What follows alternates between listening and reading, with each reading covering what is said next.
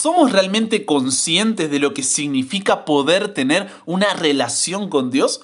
¿O no nos damos cuenta de lo grande que es eso y lo reducimos a nada?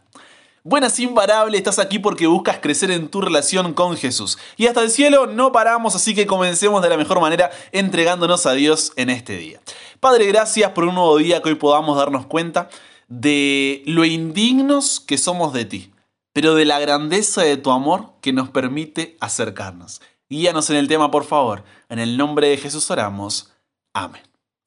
Vamos a hacer una prueba bien rápida donde yo te haré cinco preguntas y tú solamente puedes responder con sí o con no, ¿ok?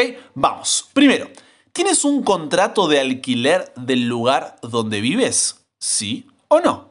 Segundo, ¿tienes los papeles del auto que manejas? ¿Sí o no?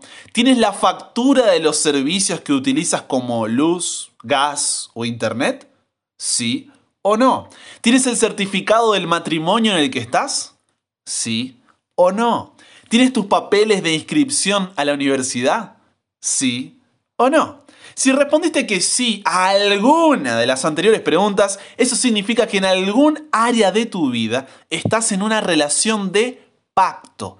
¿Por qué de pacto? Porque por definición, un pacto es un acuerdo entre dos o más personas que muestra el tipo de relación entre ellas. Tu contrato de alquiler muestra el tipo de relación que tienes con la persona que te alquila. Tus papeles del auto muestran el tipo de relación con el dueño, el seguro y la ley. Tus facturas muestran el tipo de relación con los operadores de servicios, tu certificado de matrimonio muestra el tipo de relación con la persona que ahora vive contigo, tus papeles de inscripción o de alumno regular muestran el tipo de relación que tienes con la universidad. ¿Se entiende? Entonces, este pacto ahora tiene una serie de condiciones que debes cumplir. Tú no puedes vender una casa que estás alquilando, porque no es tuya. Tú no puedes conducir sin licencia o papeles al día. Tú no tienes servicios gratuitos en tu hogar. Tú no puedes tener más de una esposa o esposo al mismo tiempo. Tú no puedes cursar en una universidad en la que no te has inscrito. ¿Logras ver cómo todas nuestras relaciones tienen un pacto? Todas nuestras relaciones tienen un acuerdo, un convenio de por medio. Pero esto del pacto no es algo nuevo. El pacto era un concepto que era ya conocido entre las naciones del antiguo cercano oriente porque se usaba ahí para, para establecer vínculos, podríamos decir, entre dos partes, y había dos clases de pacto, los que se hacían entre iguales y los que involucraban a un señor y un vasallo. Te explico. En un pacto entre iguales había un acuerdo mutuo acerca de las condiciones, los privilegios y las responsabilidades. Pero en un pacto entre un señor y un vasallo, también conocido como vasallaje, esta era una relación feudal, por lo que no eran partes iguales, sino que era un acuerdo entre un superior, el señor, y un inferior, el vasallo. Y este último lo que hacía era jurar fidelidad a su señor. Se comprometía a cumplir determinadas obligaciones y a cambio recibía un beneficio habitualmente era el control y jurisdicción sobre la tierra y la población de su feudo o señorío y señor. Esto era lo que se conoce como contrato sinalagmático. ¿Qué significa esto, Brian? ¿Me la estás complicando? Es simple, que el pacto tenía obligaciones para ambas partes. Las dos partes se comprometían a guardarse lealtad y no traicionar el vínculo que se establecía entre ellos. Entonces, las obligaciones de esta relación entre un señor y el vasallo quedaban sin efecto para una parte si la otra incumplía gravemente las suyas. A esto se lo conoce como felonía porque hay una infidelidad por una de las partes. ¿Por qué te digo todo esto? Porque con esto en mente, ahora sí vamos a Isaías, capítulo 55, versículo 3. Allí Dios nos dice, Inclinad vuestro oído y venid a mí. Oíd y vivirá vuestra alma, y haré con vosotros pacto eterno. Préstame tus oídos para lo que te voy a decir a continuación. Dios no, Dios no necesitaba, no necesita ni necesitará tener una relación con nosotros. Ni siquiera tendría por qué habernos creado. Pero así como el amor de una madre y un padre despierta el deseo de tener un hijo, El amor de Dios hizo que Él eligiera. Elegir no es lo mismo que necesitar. Eligiera tener una relación con nosotros. Y como en toda relación, esta sería regulada por un pacto. Este pacto no sería entre iguales, porque a ver, Él es creador y nosotros creación. Entonces sería un pacto de vasallaje con Dios, con Él como superior y nosotros como vasallos inferiores fieles a Él. Por eso es que en la Biblia encontramos diferentes pactos entre la humanidad y Dios. E incluso se hace una clara diferencia entre el antiguo y nuevo pacto, o el primero y el segundo pacto, pero al final siempre estamos hablando del mismo pacto, un pacto eterno. Y eso es importantísimo que lo recuerdes. Siempre estamos hablando de un mismo pacto, el pacto eterno. Y tú dirás ahora, pero y Brian, ¿cómo explicas la marcada diferencia que hace la Biblia entre el antiguo y el nuevo pacto?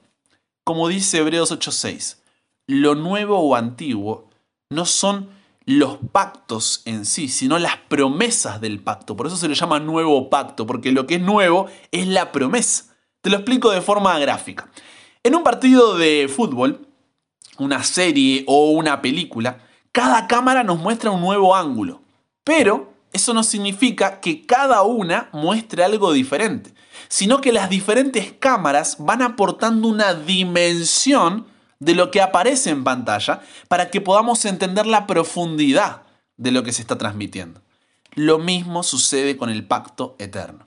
Cada uno de los pactos que aparecen en la Biblia no son nuevos pactos en el sentido de ser diferentes a los otros, sino que lo nuevo es la forma de entender el propósito de Dios ya que cada uno de ellos va revelando, al igual que las cámaras, de manera progresiva la forma en la cual va a cumplir la promesa. Es decir, cada pacto nos muestra una dimensión del pacto eterno para que podamos entender las profundidades del amor de Dios a través de cómo se relaciona con cada uno de nosotros. Tenemos así el pacto con Adán, con Noé, con Abraham, con el pueblo de Israel, con David y hoy con nosotros. Este pacto eterno entonces comienza desde antes de la fundación del mundo, pero podemos verlo con Adán y Eva en la creación cuando Dios les da dominio sobre la creación, como dice Osea 6.7. Pero ¿recuerdas qué sucedía si el vasallo le era infiel a su señor?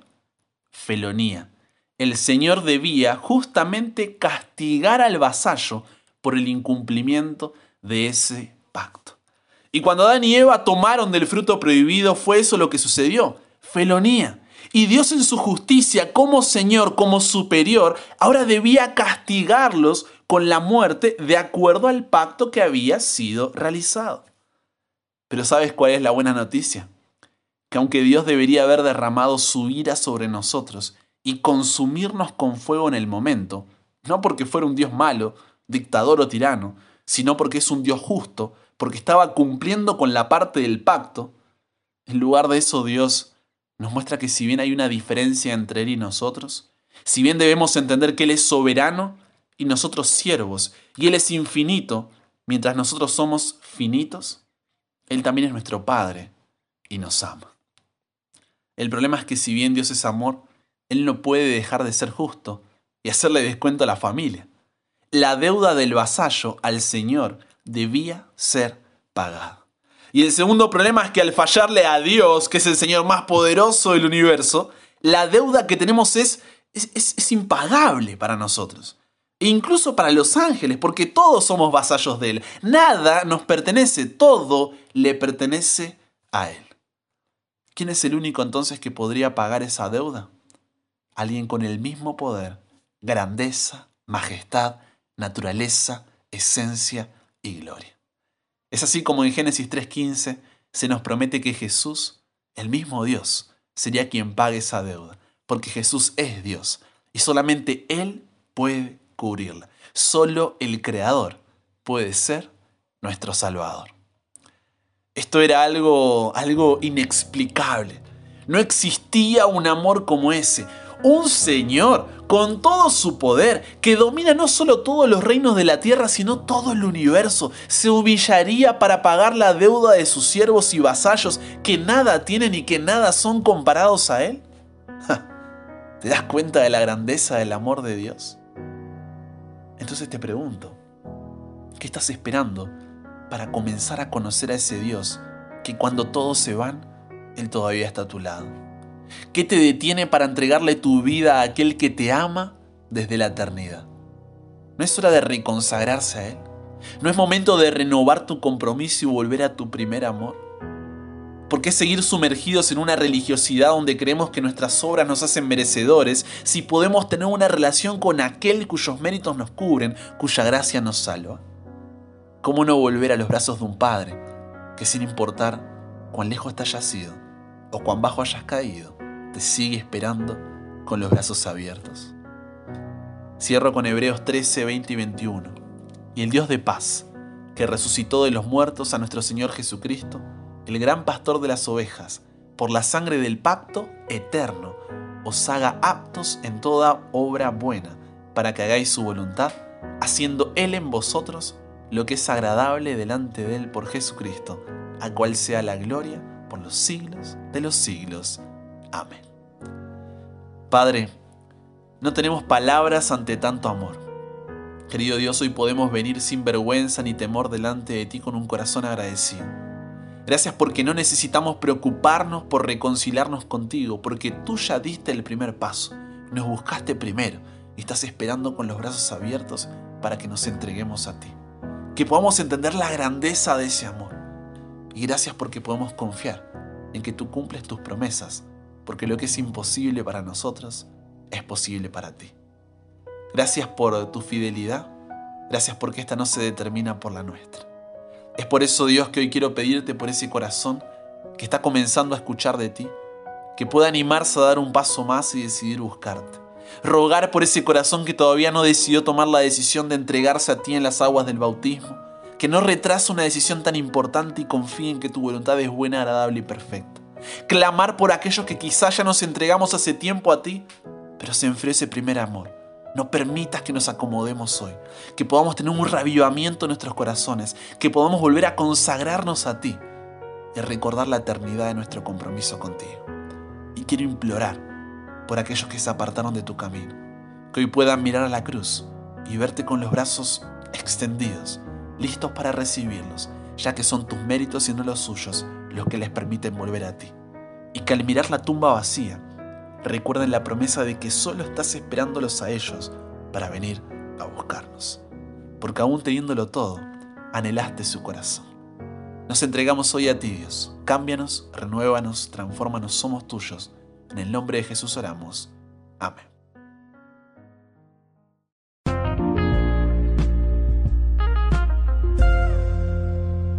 Estoy muy contento de haber compartido estos minutos contigo. Mi nombre es Brian Chalá, sígueme en Instagram como arroba chalabrian para que juntos sigamos creciendo nuestra relación con Dios y cada día te espero sin falta de lunes a viernes con un nuevo episodio aquí en WhatsApp para que nunca pares de aprender y nunca pares de crecer. ¿Por qué? Porque hasta el cielo no paramos.